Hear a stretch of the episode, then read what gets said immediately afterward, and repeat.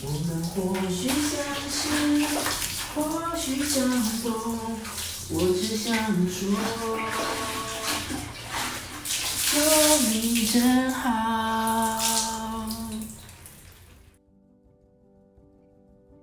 近期接连看到有 YouTuber 在他想要瘦身十公斤的挑战里面发下毒誓，说如果他没有达成那个目标的话，就没有人会爱他。以及在其中一集 Podcast 中听到另外一群人在讨论他的朋友被不好的东西缠上而瘦了四十公斤的时候，主持人竟然说着：“哇！”那是一件赚到的事情，诶，让我忍不住在感叹身体意识焦虑的荒谬性，并不否认对于想要在短时间大幅度的改造自己外貌以及身材的时候，用一些肤浅的理由，的确会比较好，让你更快的精进于达成自己目标。可一旦滥用了，对于自己的身体以及心理上。反而就会有更大的反作用力，带来一些难以修复的伤害。君不见，许多朋友在经历了很高强度的瘦身之后，反而因为心理压力而造成极度的反弹，又或者是他们在接下来的日子里都得背负着身材外貌的焦虑，过着担忧而无法真正快乐的生活，比比皆是。也回忆起在四年多前，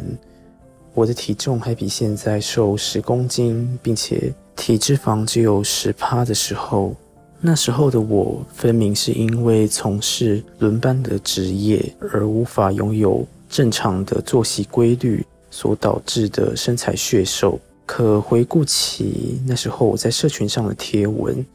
是一张体脂计的照片。上面清楚记载着，应该是相当理想的体重以及体脂肪。然而贴文的内容，我却在那个时候写着“体重计坏了”这五个象征着我必须不断背负着身材焦虑的自谦式语句，出现在现在回顾起来都有些荒谬的贴文当中。我想那时候的我心中是明白的。即便在现在这个多元价值的社会当中，我们常常会需要强调，任何身体意向都是可以被接受，以及要用开朗的心态接纳不同的身形外貌，似乎成为了我们一种无法再开口言述传统价值观的一种枷锁。对于活在这个枷锁里面的所有人，目前我唯一能够想到。能够比较有效应对的方法，就是我们要透过不断去拆解这个社会的价值观，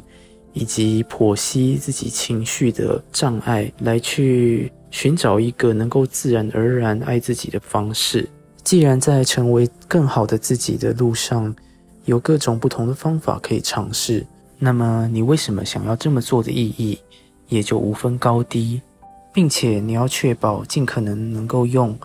最正向的分析方式，来帮助你在达成目标的同时，迈向更快活的人生。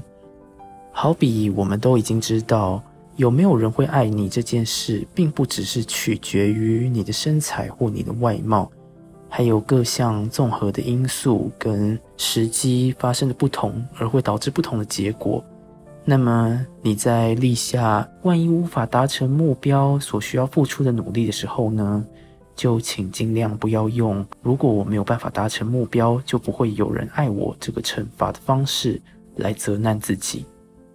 这样的想法，正是因为我们意识到，就算只靠着自己爱自己也能够过得很好这类读心灵鸡汤的话语之后，我们从而就反向要在不断挑战自己的过程当中，去重新形塑别人爱你的方式。我们理所当然的觉得爱自己就可以过得很好，